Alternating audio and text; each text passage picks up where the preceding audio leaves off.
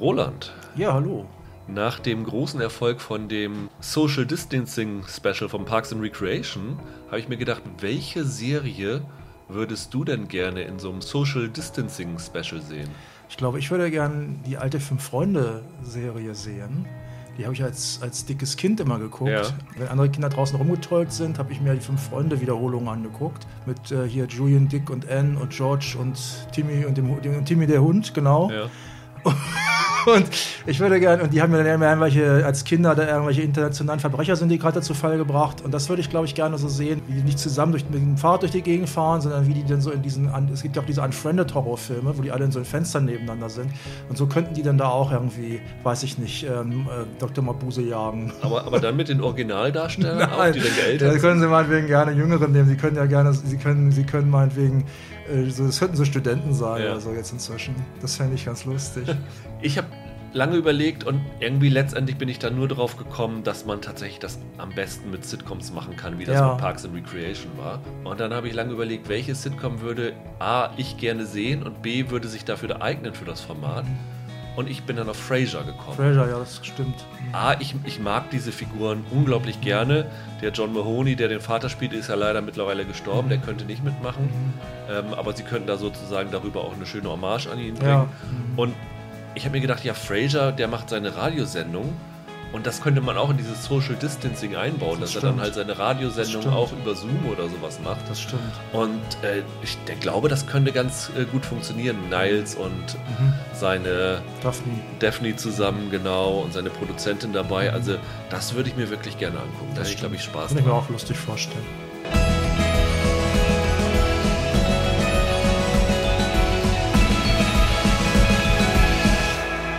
Hallo herzlich willkommen zu einer neuen Ausgabe von Serienweise. Mein Name ist Rüdiger Meier und ich begrüße ganz herzlich Roland Kruse. Hallo. Ja, wir wollen heute über zwei Netflix-Serien reden, die beide heute am Freitag, den 8. Mai gestartet sind.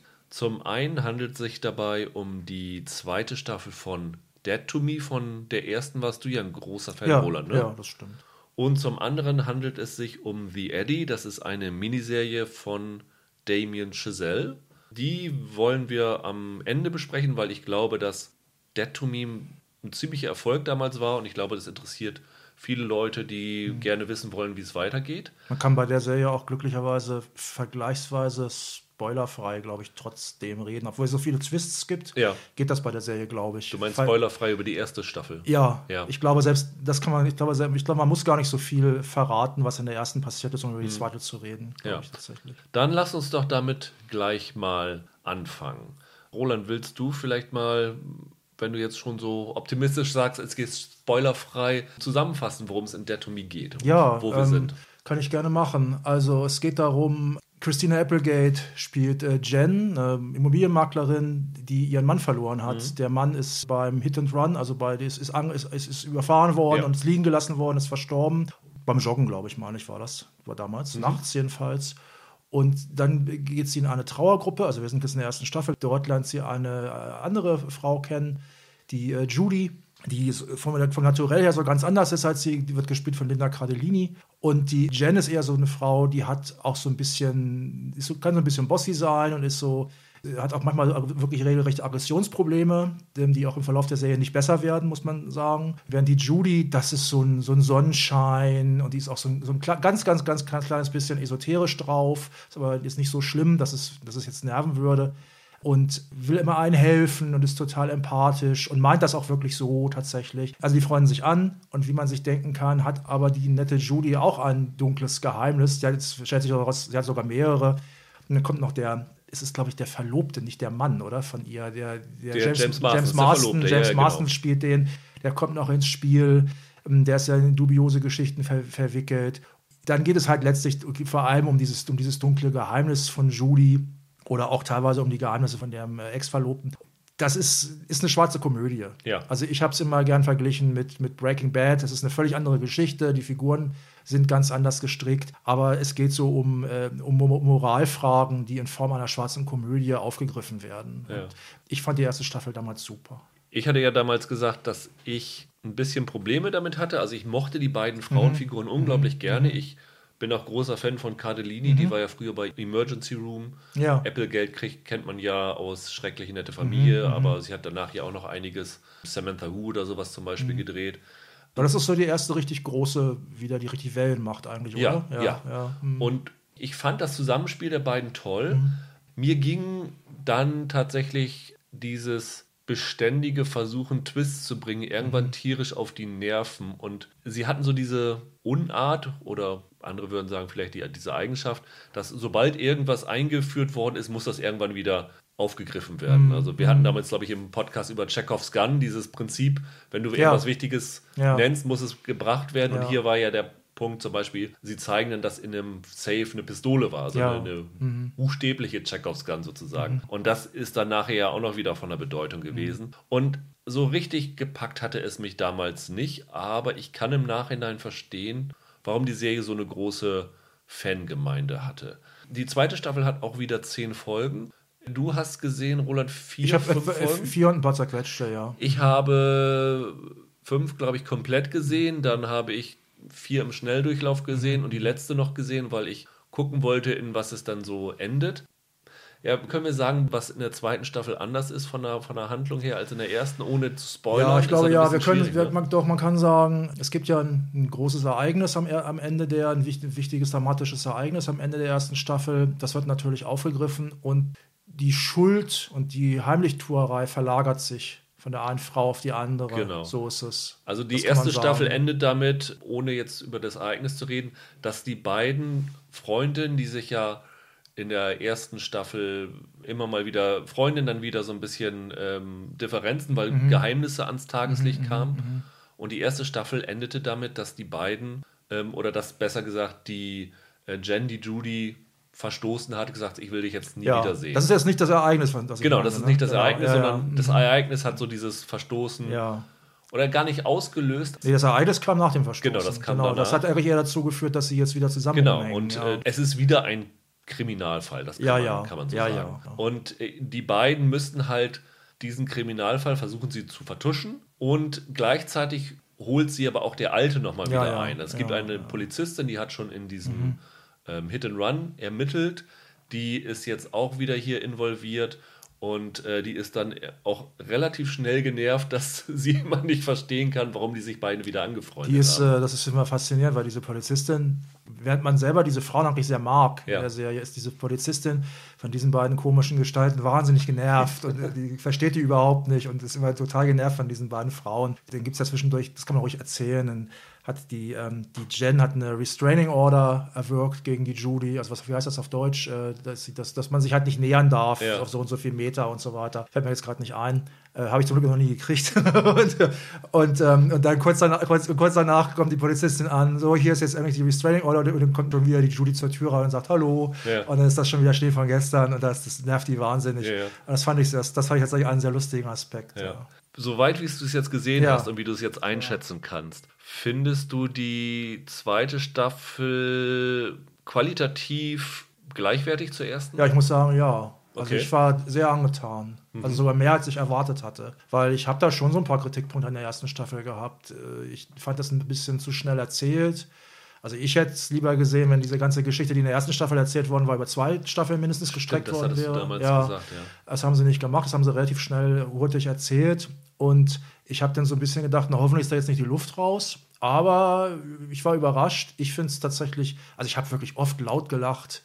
Ich finde es sehr lustig. Und diese beiden, die funktionieren immer noch super zusammen. Ich habe mich bei ein paar Szenen gefragt zwischen der Cardellini und der Applegate, ob die möglicherweise improvisiert waren. Wenn nicht, dann muss ich sagen, alle Achtung, weil das wirkt teilweise so, so natürlich, wie die miteinander reden. Und dann hat mir auch gefallen, das ist mir bei der ersten Staffel gar nicht so aufgefallen, gerade die beiden Frauen, wie schnell die teilweise miteinander reden. Das hat mich teilweise an Gilmore Girls erinnert. Früher, die waren ja, da gab es auch mal diese Ratz- Ratzfatz-Dialoge. Das Niveau der Dialoge fand ich auch gut. Also es gibt teilweise Hammer-Gags, gleich in der ersten Folge. Da ist die Jen, ich erkläre jetzt nicht wieso, sie schraubt da Kameras ab an Ja. ihrem Haus. Und dann kommt so eine etwas äh, nervige Nachbarin an, Karen heißt die, von nebenan, will sie, will, ob, ob sie mit ihr Wein trinken will.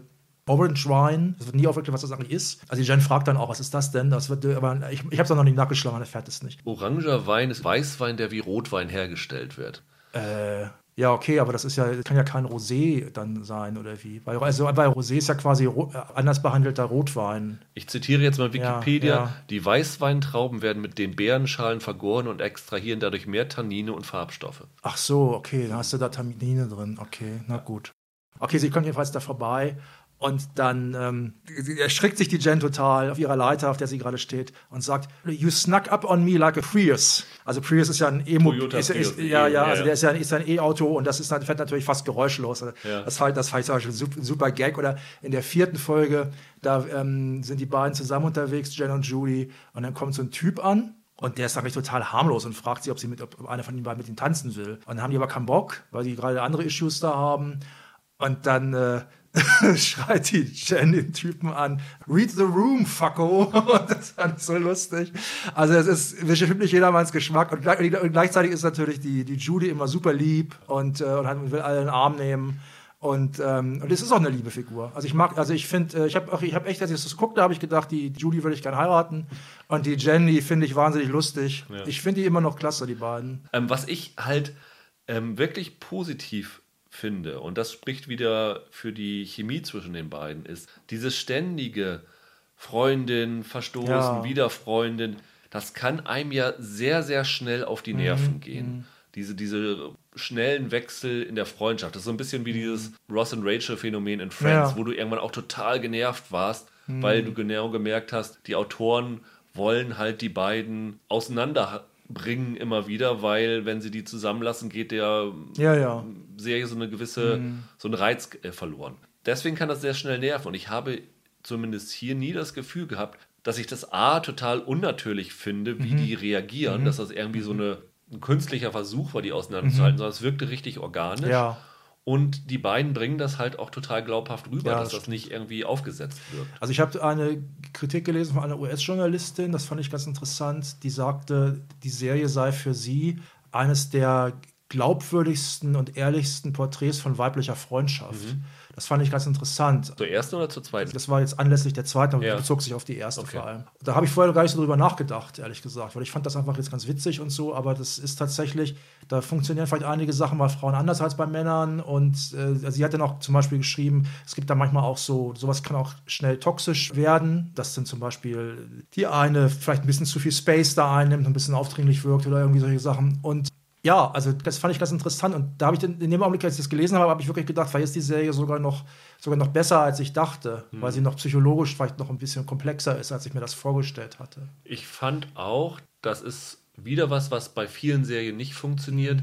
Die Beziehung, also die, die Jen hat ja auch noch zwei Kinder. Ja, Und die Kinder können öfter mal als Störfaktor funktionieren oder also für den Zuschauer auch als Störfaktor wahrgenommen werden. Aber hier fand ich das auch sehr ja, realistisch, wie die Jen mit den Kindern umgeht, wie die Kinder auch teilweise genervt von ihr sind, wie die Kinder auch noch selber den Verlust des Vaters verarbeiten Ja, müssen. Also das, das wird stimmt. nicht irgendwann zur Seite Ja, ähm, geworfen, Das sondern das zieht sich Ja. immer noch durch.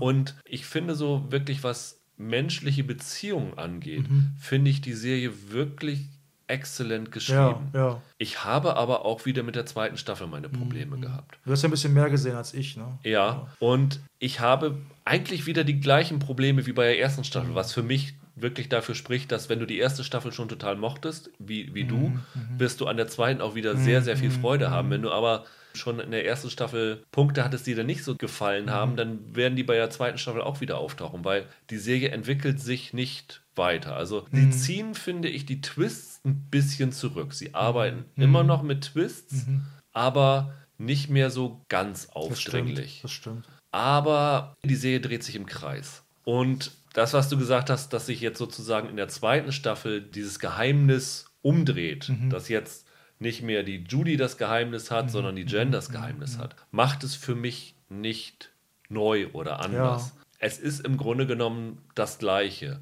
Und dann kommt ja noch hinzu, dass sie James Marston eine äh, weitere Rolle geben, nämlich äh, er spielt dieses Mal den Zwillingsbruder Ja. des Verlobten. Ben heißt er, glaube ich, ne? Ja, ja, ja. Und der ist dann auch wieder so ein Störfaktor. Und irgendwie ist dann die Konstellation komplett genauso wie in der ersten Staffel. Es ist sehr ähnlich. Also mich hat es jetzt tatsächlich nicht gelangweilt oder so, aber es, es ist, es ist, diese Ähnlichkeiten sind da. Es gab ja in der ersten Staffel diese eine Folge, da werden sich alle, die die kennen, daran erinnern, wo die Judy auf diesem, es ist quasi so eine Art Trauer-Wellness-Wochenende oder Ja, so, ja. wo ganz viele Die Trauernde fand ich waren. ganz komisch, die Ja, ich, Folge. ich, die, ja- ich, mochte, ich, fand die, fand die sehr unterhaltsam, also wo, wo es auch Trauer-Karaoke und also Mhm. so ein Quatsch gab. Das gibt es hier natürlich jetzt nicht, aber es gibt auch wieder eine Folge, das ist die dritte, glaube ich. Nee, die vierte war es, glaube ich, wo sie sich einquartieren. Aus dem, das gibt es einen bestimmten Grund für. Sie quartieren sich ein in einem Hotel in der Pampa, da Mhm. irgendwo. Und dann hängen diese beiden Mädels zusammen rum. Haben da auch die diverse skurrile Bekanntschaften und sowas. Die erinnert wieder sehr stark an diese, an, an diese Trauer-Wellness-Wochenende-Folge. Da gibt es schon sehr viele Parallelen. Ich fand es ganz gut, wie sie so diese Figuren der ersten Staffel zurückholen, weil einige sind ja nicht so sehr präsent, aber alle werden relativ schnell wieder eingeführt. Es gibt ja noch diesen schwarzen Polizisten zum Beispiel, der zeitweise was mit Judy hatte, der da auch noch eine naja, äh, Issues hat mit ihr. Und der taucht dann mal ganz kurz auf in den ersten Folgen schon wieder. Und was ich zum Beispiel interessant fand allerdings war, da, da finde ich, da gibt es auch eine gewisse Entwicklung. Diese Figur von der Jen wird härter kritisiert. Das fand ich ganz interessant, weil die hat ja echt Probleme, die Frau. Also in der ersten Staffel, da merkt man das noch nicht so stark, da geht es ja erst so los. Da hat sie, am Anfang ist sie noch so eine richtige Powerfrau, denkt man zumindest, und dann wird immer klarer, sie kommt mit ihrem Maklerinnenjob nicht richtig klar, weil sie dafür zu aggressiv ist, weil die Leute das merken. Und ein, ein Alkoholproblem hat sie möglicherweise auch, also die pichelt sich schon ganz schön viel hinter die Binde da, in fast jeder Szene mit einem Weinglas. Und hier ist das jetzt so zum Beispiel, es gibt ja diese total nervige Schwiegermutter von ihr, die in der ersten Staffel eigentlich nur eine Nervensäge ist. Ja. Hier ist die immer noch komisch und, und ätzend. Das ist auch so eine, das ist so eine sehr erfolgreiche Maklerin, diese Frau. Aber es gibt dann auch eine Szene, wo sie dann der Jen mal so die Leviten liest und sagt, was ihre Probleme sind. Und wenn man die Serie verfolgt hat, aufmerksam, muss man einfach sagen, ja, die Frau hat recht. Das stimmt, was die sagt. Also die ist zwar selber auch blöde, aber was sie ja diagnostiziert, da hat die Jen echt Probleme mit, da muss sie mal dran arbeiten. Ich klinge jetzt so ein bisschen, wie wenn ich, den, wenn, wenn ich jetzt dieser Frau was mansplainen würde. Das will ich aber gar nicht, sondern das ist einfach Fakt. Die hat einfach psychische Probleme dann. Das fand ich zum Beispiel ganz gut und da gibt es eine gewisse Entwicklung. Umgekehrt ist bei der Judy, die ist immer gleich lieb eigentlich. Was mich jetzt nicht stört, weil ich die so mag, aber naja. Ja, aber es ist halt wieder für mich das, was ich vorhin gesagt habe, dass die Beziehungen sehr, sehr genau beobachtet sind und, und treffend gezeigt werden. Ich sehe aber trotzdem immer noch Schwächen in, dem, in den Drehbüchern. Also, so wie ich gesagt hatte in der ersten Staffel, dass äh, dieses Chekhovs Gun-Prinzip, dass halt irgendwas eingeführt wird und du genau weißt, okay, da wird jetzt Ja, ja. was passieren. Und da man sich mittlerweile darauf einstellen kann, finde ich zum Beispiel, dass die Twists auch nicht mehr funktionieren, weil du genau mittlerweile durchschaut hast, ich sag mal, die, die Tricks, mit denen die Drehbuchautoren arbeiten. Ja. Und das gilt nicht nur für die Kriminalfälle, die zwei, sondern ich finde, es geht auch für Beziehungen mittlerweile so. Also du weißt, worauf das mit dieser Nachbarin hinauslaufen wird, die da ankommt. Ja, wobei mit ihrem, mit dem Mann der Nachbarin, das ist schon eine Überraschung, was da noch ist. Aber naja, und du weißt, wofür dieser Ben eingeführt wird und was da passieren wird. Wobei Marston sehr gut spielt. Ne? Ja. Also es ist Also, mal wieder eine. Ist gesagt, es, ist, es ist keine Schauspielerkritik, es ist eine Drehbuchkritik bei mir. Nun habe ich ja nun schon mehr gesehen. Ich weiß, wie die Serie Ja. endet. Ich werde auch nichts verraten, was da passiert. Aber die letzte Szene der Staffel ist für mich wieder eine Andeutung, dass die Serie sich einfach im Kreis dreht. Also es endet wieder mit einer Szene, die sozusagen schon ganz offensichtlich einen weiteren Kriminalfall für eine weitere Staffel einleitet. Und ich weiß nicht, ob das so eine gute Idee ist. Also Ja. ich würde auch gerne in der Handlung eine äh, Entwicklung sehen, weil du kannst nicht immer Ja, ja. die gleichen Figuren in die gleichen Handlungen packen. Das ist Mhm. klar, es ist eine Comedy und also gerade Sitcoms zeichnen sich dadurch eigentlich aus, dass sich die Figuren fast nie verändern. Mhm. Ne? Also ich habe hier gerade die Seinfeld-DVD stehen. Kramer ist halt Kramer. Mhm. Kramer ist Kramer, ja. Und stimmt. da wird nichts passieren. Und von daher ist das natürlich schon so ein Comedy-Sitcom-Phänomen, dass sich solche Figuren nicht weiterentwickeln. Aber ich finde, Dead to Me ist dafür eine zu hochwertig konzipierte Mhm. und geschriebene Serie, als dass man den Figuren keinen Raum gibt, sich abseits von diesen Krimis weiterzuentwickeln. Ja, also es ist halt auch tatsächlich keine Sitcom, es ist halt schwarzer Komödie ja. und, und, Thriller halt auch. Ja. Und ähm, da ist schon was, da ist schon was dran. Also ich bin mal gespannt aufs Ende jetzt, wie ich das finde. Also ich werde es definitiv jetzt zu Ende gucken, mhm. relativ schnell. Die Folgen sind ja auch nur so, glaube ich, 33 Minuten ja, lang oder so, alles, genau. was, ich, was ich ziemlich gut fand. Und ja, ich glaube, wer die erste Staffel mochte, wird die zweite auch mögen. Auf, jeden, jeden Fall. Fall. da bin ich ganz also Das sicher. kann man hier sicher sagen. Es ist ganz interessant, was du sagst mit den, mit den Wiederholungen und dass sich das im Kreis dreht, weil wir hatten ja neulich, haben wir, haben wir über Killing Eve geredet. Ja. Da musste ich ja ein paar Mal dran denken. Also zum einen, weil es halt auch so eine Beziehung unter Frauen ist. Dieses ist natürlich schon sehr unterschiedlich jetzt in beiden Serien. Aber da ist es ja auch so, dass sich da auch so einiges im Kreis dreht. Nichtsdestotrotz, also ich finde, diese ist jetzt hier wirklich vom Niveau in den ersten viereinhalb Folgen, die ich gesehen habe, ist sie wirklich sehr nah dran an der ersten Staffel. Killing Eve, da sank das denn so ganz langsam. Jetzt nicht schlimm, aber langsam merkte man das schon. Das fand ich jetzt hier ganz gut, dass ich jetzt hier keinen Qualitätsverlust bemerkt habe. Aber die haben beide so das Problem, dass es letztlich dann sich so ein bisschen im Kreis hm. dreht, mhm. ja. Also ich bin mal gespannt. Also mich, mich wundert auch, dass sie diese Entscheidung getroffen haben, gerade mit dem Ende nochmal mhm. wieder so ein Fass aufzumachen, weil ich habe es in der ersten Staffel verstanden. Du musst so eine Serie immer zum Laufen kriegen, du willst, dass die Serie ein Erfolg wird mhm. und du mhm. weißt nicht, ob es eine zweite Staffel geben mhm. wird. Das ist ja selbst bei Netflix nicht immer hundertprozentig garantiert. Stimmt. Das heißt, sie hätten auch die erste Staffel so offen enden lassen können. Natürlich war dieser Cliffhanger dafür da, um den Zuschauer das Verlangen zu geben, eine zweite Staffel haben zu wollen. Mhm. Aber es wäre jetzt für mich persönlich kein Desaster gewesen, wenn es dort geendet hätte. Also ja. jetzt nicht, weil ich die Serie nicht mochte, sondern mhm. weil ich fand, man muss nicht jede Serie geschlossen ja, ja. zu Ende bringen und man kann sowas, Klar. so einen Cliffhanger auch mal enden lassen. Das war jetzt nichts, wo, es, wo ich danach brannte, es muss Klar. weitergehen. Wenn sie jetzt aber eine zweite Staffel machen und die wissen, das ist ein Hit und ich bin mir hundertprozentig sicher, dass sie auch hinter den Kulissen schon eine dritte Staffel ja, genehmigt haben.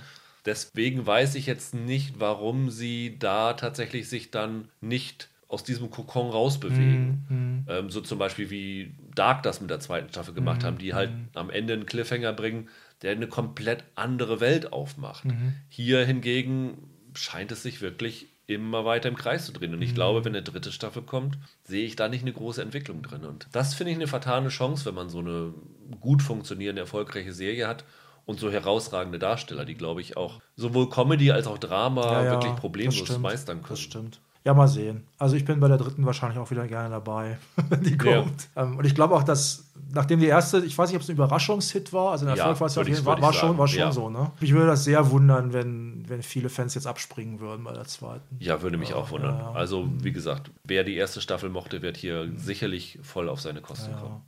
Dann können wir weiterspringen zu The Eddie, mhm. eine ganz neue Serie. Eine Serie, die soweit ich weiß, und soweit ich das verfolgen kann mit dem Ende auch als Miniserie angelegt ist. Ich mhm. glaube nicht, dass wir da eine zweite Staffel erwarten von. Ich habe es schon vorhin erwähnt, ist äh, von Damien Chazelle, der als Produzent dahinter ist, aber ich glaube, er ist nicht der Showrunner bei dem Ganzen. Nee, gewesen. der hat die beiden ersten Folgen inszeniert. Genau. Und der Showrunner ist Jack Thorne, also das ist der Autor des Ganzen.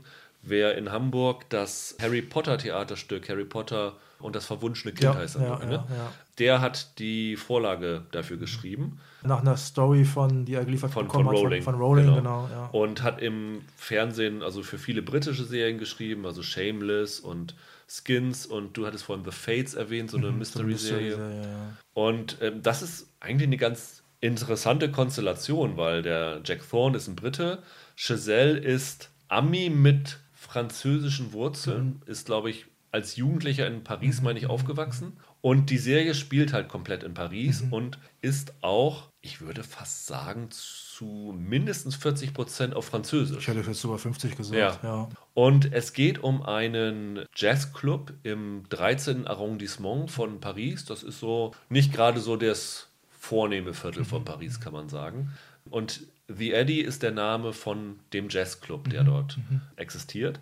Und der wird geleitet von Elliot Udo, das war früher ein gefeierter Jazz-Komponist, wird gespielt von Andre Holland, den man aus, vor allen Dingen aus The Nick kennt, den ich da damals sehr, sehr geliebt habe drinne. Ähm, zuletzt war er in dem... Castle Rock war dabei. Castle Rock ja. war dabei und in diesem Steven Soderbergh Basketball-Manager oder Agentenfilm. Okay, den habe ich nicht gesehen. Da ist er mir zuletzt untergekommen. Und äh, gemeinsam mit einem Franzosen leitet er den Club, Farid, gespielt von Taha Genau, äh, den, Rahim. kennt, den kennt man unter anderem aus Ein Prophet. Diesen, das ist ja so ein moderner Kla Knastfilmklassiker. Genau. Und dieser Club läuft nicht gerade Mhm. super, läuft, glaube ich, ganz okay. Und der Elliot Udo will das so ein bisschen als Sprungbrett nehmen, um die Band, die dort auftritt, äh, mit deren Plattenvertrag, glaube Ja. ich, an Land zu bringen. Ja. Das ist gleich in der ersten Folge ist da so ein Manager von einer Plattenfirma oder so ein Künstleragent oder Ja. sowas, der sich das anholen soll. Der hat, so ein, den- der hat so ein Label. Genau, und ihm sagt, nee, sorry, also das ist noch nicht, äh, noch nicht so ganz das Level, das wir haben wollen. Und es wird so ein bisschen erzählt von diesem Club und von dieser Band.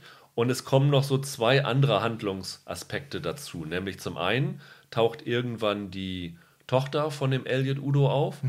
Die lebte eigentlich in den USA mit der Mutter, von Ja. der er getrennt Ja, ist. ja. Die hat sich so ein bisschen mit der Mutter verkracht. so ein bisschen. also da gibt es ja eine ganze Menge. Also, also erst also zum einen gab es ja ein, offenbar ein traumatisches Ereignis Ja. im Leben von dem Udo. Deswegen ist er abgehauen und nach Paris gegangen und dann gab es ja auch schwere Probleme mit dem Stiefvater, Ja. mit dem neuen Lover von der Mutter. Ja. Und dann ist sie da halt abgehauen. Ja, sind übrigens noch zwei relativ illustre Nasen dabei. Ne? Also diese, ähm, die, die Tochter wird gespielt von Amandla Stenberg. ja.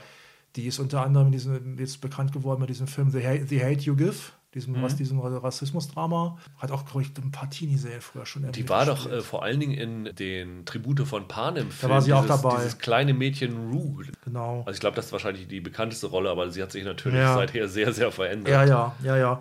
Und dann ist noch äh, die, die Sängerin von dieser Genau. Band, das ist halt eine, eine, eine Polin, wird auch von einer polnischen Darstellerin gespielt. Maja heißt die Sängerin. Joanna Kulik. Genau. Oder ich weiß, ich spreche bestimmt falsch aus. Joanna also ähm, das ist in Polen halt wirklich eine sehr bekannte Darstellerin und wer zum, die war zum Beispiel auch dabei bei diesem Film Ida und äh, Code War. Genau, das sind ja, da war da, da, da, hat sie Drama, genau. das einen Oscar ge- oder war nominiert. Ida. Ida hat einen Oscar gewonnen. Wobei, Ja. wobei, da, hat- wobei da spielt sie nur, da spielt sie auch eine Sängerin, da hat sie nur einen kleinen, eine, einen kleinen Auftritt, glaube ich Ja. auch. Das ist halt auch eine, eine bekannte polnische Darstellerin beispielsweise. Ja. Ja, und der zweite Aspekt, der noch reinkommt, es passiert am Ende der ersten Folge ein Ja. Kriminalfall, ein Verbrechen. Was Ja. genau passiert, wollen wir nicht sagen, weil das tatsächlich sehr überraschend ist. Und dann geht, bekommt das Ganze so einen Kriminaltouch. Die Polizei ermittelt in dem Verbrechen, verdächtigen den Elliot Mhm. auch als einen der Täter dabei. Mhm. Ähm, es geht dann so ein bisschen in Gangkriminalität ran. Also Mhm. irgendwie will so eine Art Mafia an den Club ran. Also es ist halt teilweise Musikdrama, teilweise ist es ein Familiendrama und teilweise ist es ein Krimi-Thriller. ja. Und viel mehr muss man, glaube ich, über die Handlung auch nicht, nicht sagen. Was es, glaube ich, sein möchte, ist die, die große Serie über Jazz. Ja. Möchte es, glaube ich, sein. Und vielleicht ist es das mit Abstrichen sogar. Weil es auch wenig Konkurrenz gibt, muss man einfach sagen. Ja. ja. Bist du vielleicht mal vorab geschickt Jazz-Fan? Hast du da ein Fable für oder Äh? Fable, kleines Fable. Bei mir ist das tatsächlich so, dass ich vor allem früher, jetzt habe ich es schon lange nicht mehr gemacht, früher habe ich immer Jazz so anfallsweise gehört. Dann habe ich irgendwie ein halbes Jahr lang relativ viel Miles Davis gehört und so. Aber immer, ich habe von Musik einfach zu wenig Ahnung. Und wenn man nicht, ähm, ich, glaube, an Jazz hat man mehr Freude, wenn man auch selber ein Instrument spielt oder sowas. Und ich habe immer so anfallsweise, habe ich mir den, habe ich dann relativ viel Jazz gehört und gekauft. Dann aber eher so sehr Klassiker wie, weiß ich nicht, Miles Davis oder auch vielleicht noch älter Duke Ellington oder sowas. Und äh, bin jetzt mit, mit den aktuellen Jazz-Trends auch nicht wirklich Ja. vertraut. Wobei dieser Jazz, der hier gespielt wird, das, es gibt ja sehr unterschiedlichen, der hier gespielt wird, aber das ist ja auch kein Free Jazz oder sowas jetzt. Ne? Ja, also ich muss auch sagen, ich bin mit Jazz nicht besonders bewandert. Also ich bin hier jetzt sicherlich null Autorität, was das Genre angeht. Wer allerdings eine Autorität ist, ist Damien Chazelle. Er hat ja damals Whiplash, Whiplash, ja. gemacht. Das war ja auch Jazz inspiriert, Ja, dieser, dieser Drummer, der damals von Miles Teller Ja, gespielt ja, worden ist. Und das hat er ja auch geschrieben, weil das seine Kindheit Mhm. quasi war. Er ist ein relativ guter, glaube ich, äh, Jazz-Drummer, Mhm. der Chazelle, und ist über seinen Vater ja mit Jazz Mhm. sozialisiert worden. Also als Teenager ungefähr wurde der ständig von seinem Vater mit Jazz bombardiert. Da hat er, wie gesagt, das einige eigene Musikstücke gespielt und den lässt Jazz einfach nicht mehr los. Ne? Und ähm, er hat ja nun sehr viel Stoff gemacht, was wirklich sehr, sehr musikalisch ist. Also es ist jetzt nicht nur in Whiplash gewesen, zuletzt, wo man ihn am, vielleicht immer noch am meisten für kennt, La La Land. War jetzt zwar nicht Jazz, aber war ja auch ein Musical im Ja, es Grunde ist teilweise genommen. auch Jazz, ja, ja. Und ich glaube, sein, sein erster Film, dieses Guy and Madeline on a Park Bench. Okay, habe ich nie gesehen. Okay. Ich meine, das war auch so ein Musical, was sehr viel mit, mit Jazz zu tun Wobei hat. sein letzter, das war ja jetzt äh, dieses First Dieses Man, First Man, Aufbruch ja. zum Mond, der hatte ja, also den den ich persönlich sogar für seinen besten halte, weil der nicht so, also der Whiplash und der ähm, La La Land, die sind ja schon sehr flashy. Die sind, die sind so richtig drauf, die ganzen die Filme. Und der First Man, da habe ich dann auch erwartet, dass da jetzt vielleicht, dass das vielleicht so sehr pathetisch wird. Da geht es ja um Neil Armstrong. Ne? Und, und also auf Deutsch heißt er ja auch Aufbruch zum Mond. Ja.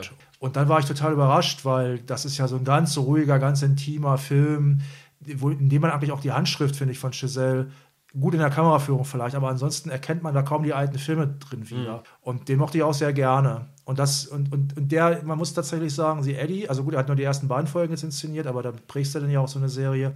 Das ist vom Look her vielleicht auch eher an First Man sogar dann dran. Ne? Und das ist halt das Erstaunliche, auch wenn er es nicht geschrieben hat. Er hat garantiert die Idee dafür geliefert, weil zum einen dieser Jazzclub, zum anderen die, die Location. Also er ist halt damals in diesem 13. Arrondissement in Paris aufgewachsen. Also mit dieser Serie geht er halt fast in seine Jugend oder Kindheit zurück, was sowohl die Themen als auch den Handlungsort angeht. Letztendlich ist es ein sehr, sehr persönliches Projekt, würde ich, würde ich sagen, was natürlich auch oft zu Problemen führen kann, weil wenn etwas sehr, sehr Persönliches ist, muss es ja nicht unbedingt für die Allgemeinheit sein. Hast du dich dann in diese Serie reinversetzen können? Naja, nach einer Weile schon. Okay. Also die Serie, ich finde, die, hat, die Serie hat schon ganz schöne Probleme. Mhm.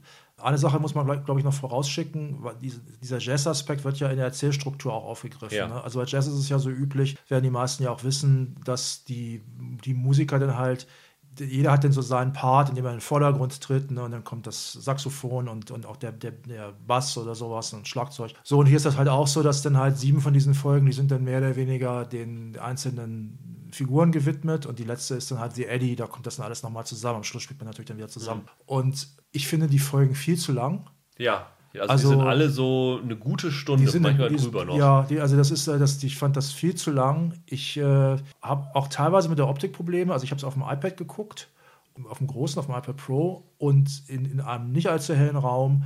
Und es gibt Szenen, die sind einfach nur noch schwarz. Ja. Also das ist so dunkel. Es, das ist wiederum positiv. Es sieht halt sehr authentisch aus. Ja. Es hat so einen Doku-Look, ohne, ohne jetzt irgendwie doof, wie, jetzt an Blair Witch angelehnt zu sein. Also es hat so einen guten Doku-Look, aber es ist manchmal, sieht man einfach zu wenig. Also ich habe es auf dem Fernseher gesehen. Mhm. Also ich kann mich jetzt nicht daran erinnern, dass ich äh, Szenen hatte, wo ich sage, da war jetzt Vielleicht ist nicht es dann besser, sehen. okay, Also okay. ich- Also ich fand, mir, fehlt, mir, ging's, mir ja. fehlt halt auch in mehreren Folgen, dass das bei mir echt so ein Problemchen war.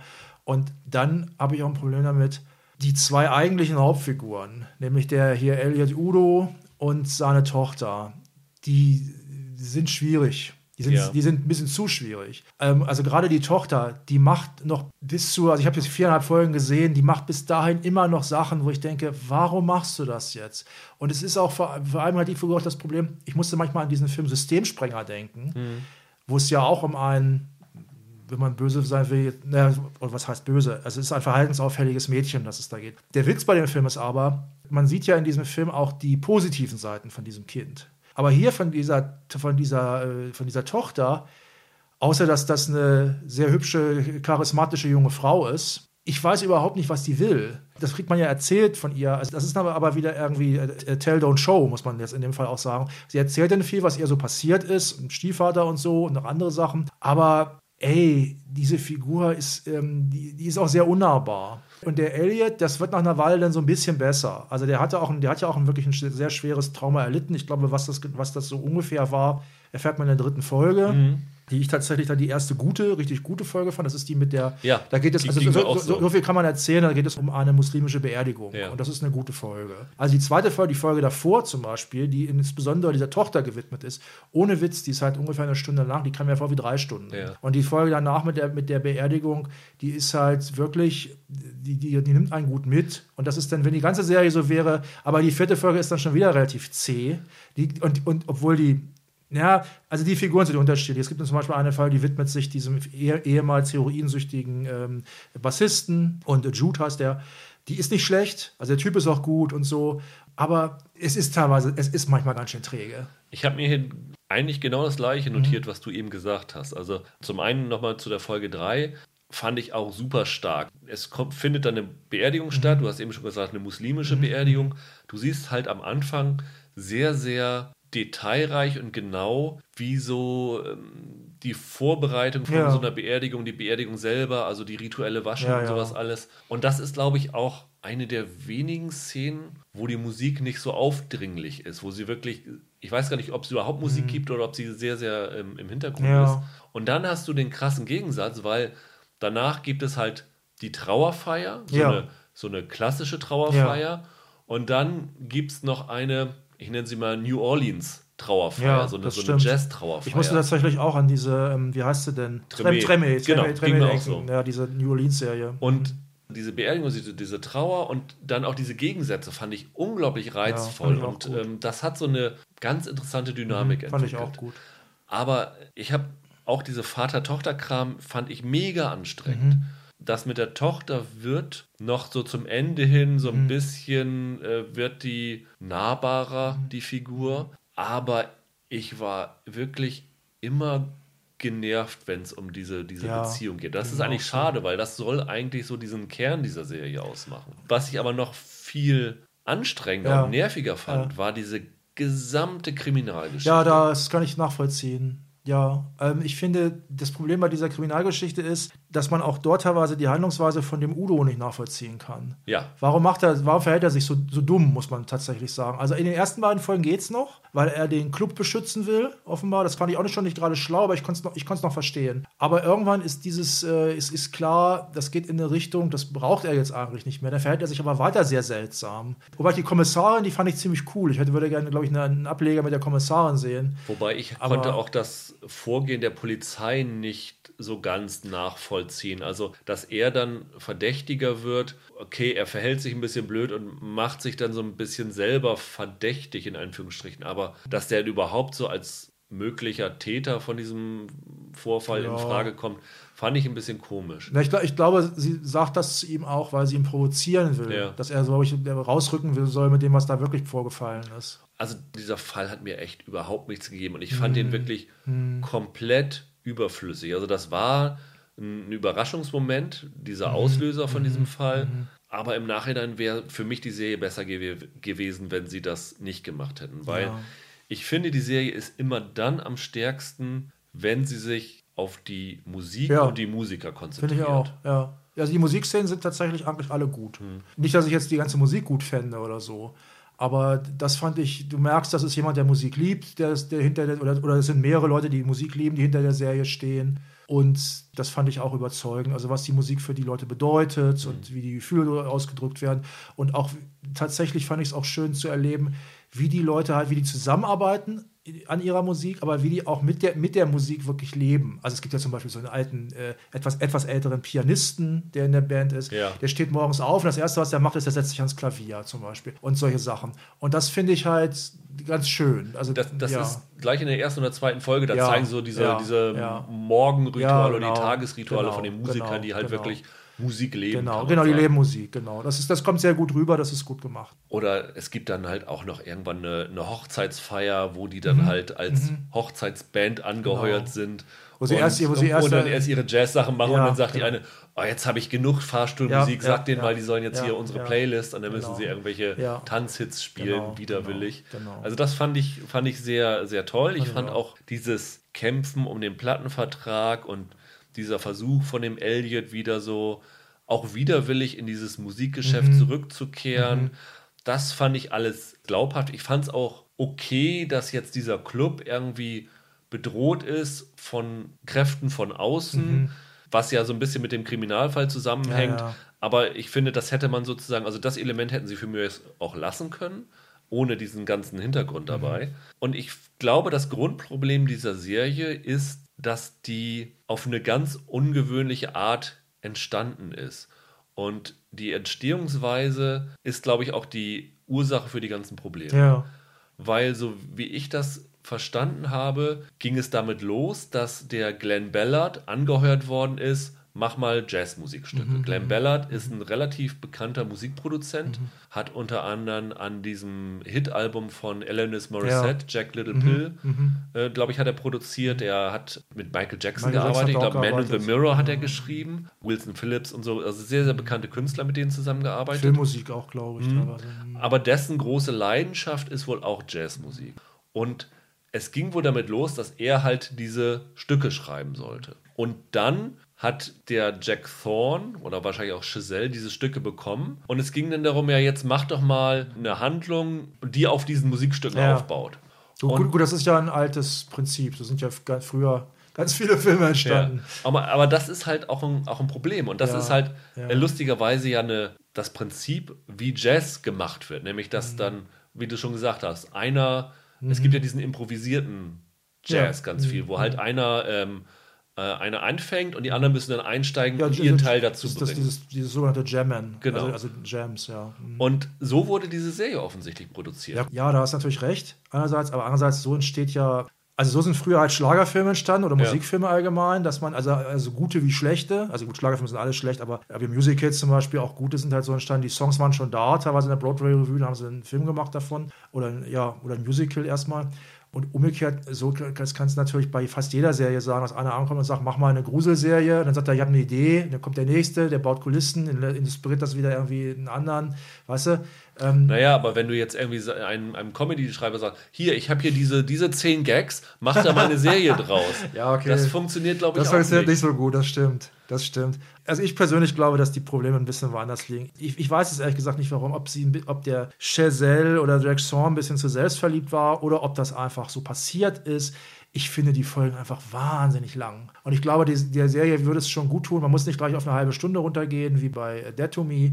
Aber wenn das 40 Minuten wären, 45 Ja. Minuten, das hätte, dann, wäre, dann würde vieles schon viel besser wirken. Und dann wäre es auch nicht so schlimm, wenn vielleicht ein paar Figuren nicht so gut funktionieren würden. Weil dieses, dieses Wechseln zwischen den Figuren finde ich gar nicht schlecht. Das ist, das ist total okay. Aber so wie es ist, also die ersten beiden Folgen, da habe ich mich schon ganz schön durchwursteln müssen. Ja, also das ist wirklich, also man braucht Sitzfleisch und Geduld. Ja, finde ich auch. Weil, obwohl eine Krimi-Geschichte da ist, nicht wirklich viel Drive in der Serie Nee, ist. das, ne? da ist nicht viel Drive, denn das stimmt. Also die lässt sich wirklich Zeit und die hat, hat schöne Szenen. Also das Improvisieren gilt nicht nur fürs Drehbuch, sondern auch der Kameramann hat offensichtlich Ja. improvisiert. Ja. Also der, ja, der stimmt, fährt stimmt. dann halt sehr frei durch den Club. Mit, mit Handkamera ist das allermeiste inszeniert.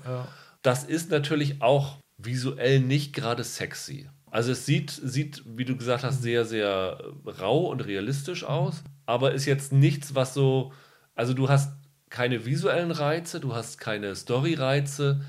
Letztendlich, was einen dabei hält, ist, wenn einem diese Musik, diese Musik gefällt und diese Künstler, die diese Musik Ja. herstellen. Naja, visueller Reiz, du kann- du kannst, du kannst sagen, du, du, du fühlst dich, als wärst du dabei. Es ist Mhm. Ja. authentisch, du bist mittendrin. Es ist auch nicht irgendwie so ein Fake-Paris oder so, sondern du bist. Gut, diese Szene, man hat ein bisschen das Gefühl, diese Szene ist so sehr in sich geschlossen.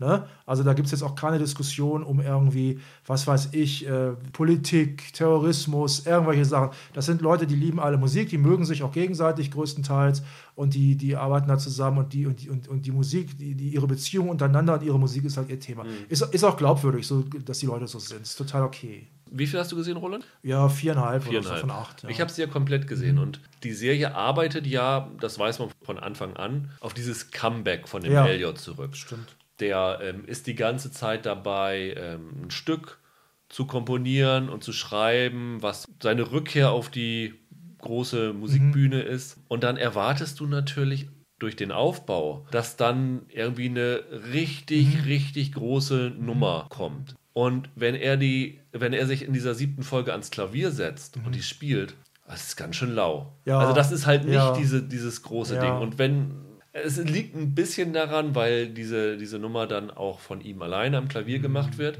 Aber du hast halt vorher diese Jazznummern, die echt ganz toll sind, wo er auch sehr, sehr kritisch dieser Band gegenüber ist und die teilweise richtig zur Sau macht und ähm, so, ein- so ein Perfektionist ist. Also äh, ich weiß nicht, wer gerade diese Michael Jordan-Doku guckt. Jordan hat ja auch seine Mitspieler richtig scheiße behandelt und zur Sau gemacht, um Ja. sie zu ihrer Höchstleistung anzutreiben. Und so ein bisschen ein klein bisschen in diese Richtung geht auch dieser Elliot. Erinnert natürlich auch wieder ein bisschen an Whiplash, ne? Ja. Diese J.K. Ja, Simmons, genau. diese J.K. Simmons-Figur, die den Miles Teller dann da quält. Also er versucht die wirklich zur Höchstleistung anzutreiben und ist dabei nicht immer sehr freundlich, muss man sagen. Aber diese Nummern, die er dabei rauskitzelt, sind zumindest für meine Laienverhältnisse echt mitreißend und toll und hören sich klasse an. Und dann kommt am Ende die Nummer und denkst, hm, also da habe ich jetzt in dieser Serie schon zehn bessere Sachen Ja. gehört. Und das ist halt ein bisschen schade, finde ich. Also ich finde, das ist ja, ich habe die Nummer jetzt noch nicht gehört, aber ich glaube das sofort. Das ist ja so ein häufiges Problem, was du in Filmen oder Serien halt auch hast. Dass es heißt, der und der ist jetzt der, also irgendeine, Fikt- irgendeine fiktive Figur, das ist der große Dichter oder der große Maler oder der große Komponist. Und dann wird mal was vorgelesen, von dem denkst du, okay, da fallen mir jetzt auch wirklich sehr wenige Gegenbeispiele ein. Also das, was mir am ersten einfällt, ist zum Beispiel äh, dieser klassische Ballettfilm Die Roten Schuhe. Da ist es ja so, dass die damals, dass den Paul und Pressburger, die den gemacht haben, die haben ja den Komponisten gefeuert und haben anderen eingestellt, weil der konnte ein richtiges Ballett schreiben. Und das wirkt dann halt auch, auch wirklich sehr gut, was dann da kommt, wenn dieses Ballett dann aufgeführt wird. Ähm, es gibt sicher noch ein paar andere Beispiele. Das andere Beispiel, was mir noch einfällt, zu dem Thema, ist auch das Einzige, was mir noch einfällt. Das sind die Werbekampagnen von Don Draper. Weil da wird ja auch immer gesagt, das ist das Genie und er kann das. Und wenn die Werbekampagne kommt, dann muss man sagen, ja, Alter, das ist wirklich eine geile Idee, was die du da gehabt Ja. hast, fast immer. Und das sind die beiden Ausnahmen. Aber es gibt unzählige Filme, die auch teilweise als Filme nicht schlecht sind. Also mir fällt zum Beispiel das ein, Forrester gefunden mit Sean Connery, wo er so ein, ich glaube, Pulitzer-preisgeehrter Autor ist. Der Film ist nicht schlecht. Nur wenn du dann mal so ein paar Sätze von ihm hörst, denkst du, ja, okay, ne? Also es ist jetzt, das klingt jetzt ja nicht wie das, was mich vom Hocker haut total Ja. oder so. Ne? Und ähm, das ist, das, ich kann mir das gut vorstellen, dass äh, wenn ich zu der Folge komme, dass mir das da so ähnlich gehen wird. Ja.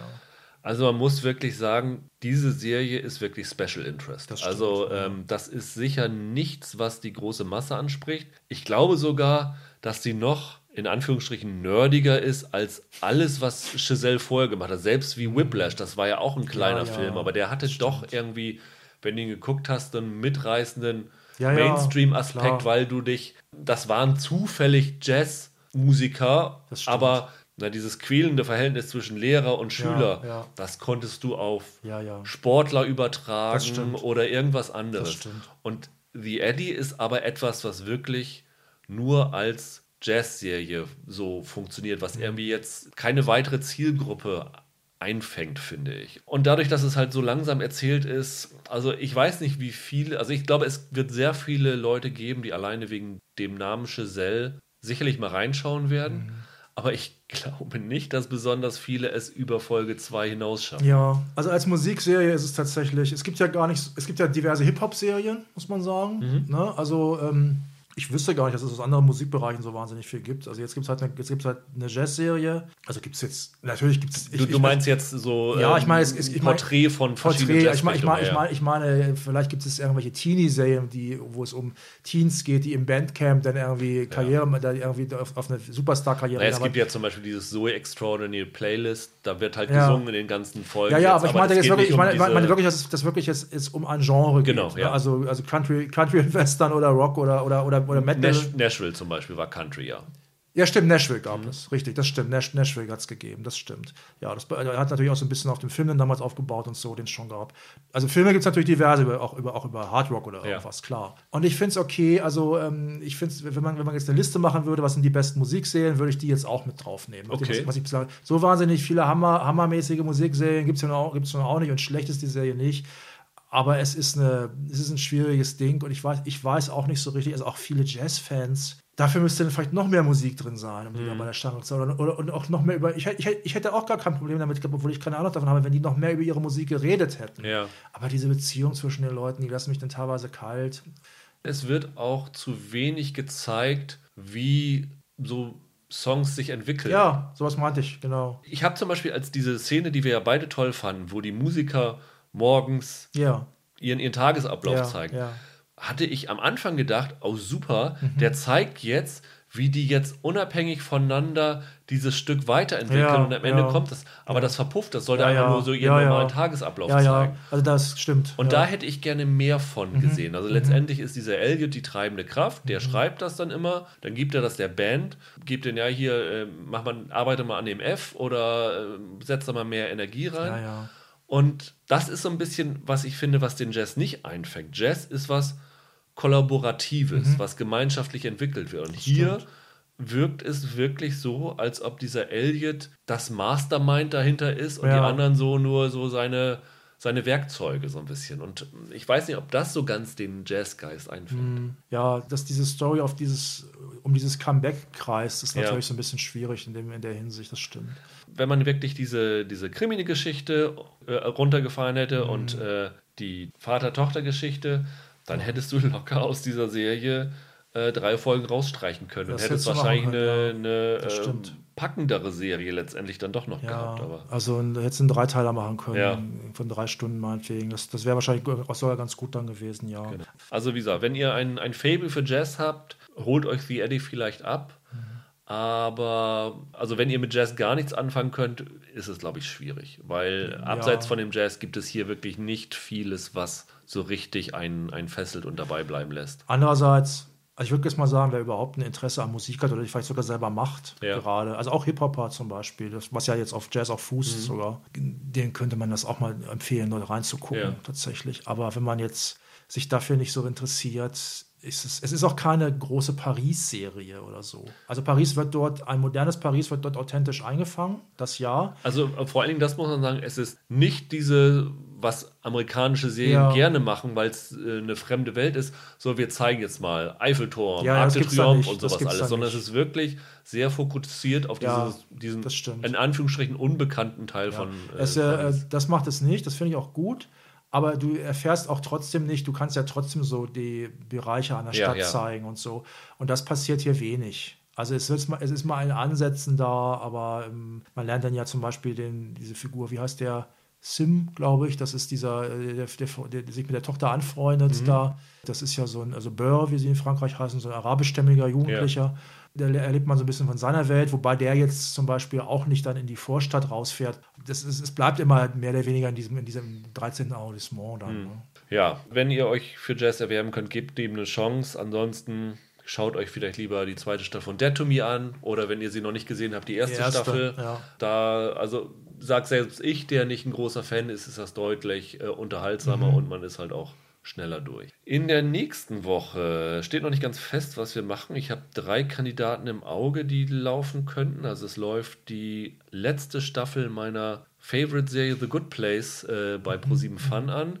Es startet auch bei Sky äh, zwei Serien, nämlich äh, Plot Against America von David Simon und eine Krimi-Comic-Adaption Stumptown. Also vielleicht wird es eins von denen. Ihr werdet es nächste Woche hören. Ähm, bis dahin habt ein schönes Wochenende, genießt die Sonne und die neue Freiheiten, übertreibt es nicht mit dem Ganzen und kommt nächste Woche gesund wieder. Bis dahin, macht's gut, ciao, ciao. Tschüss.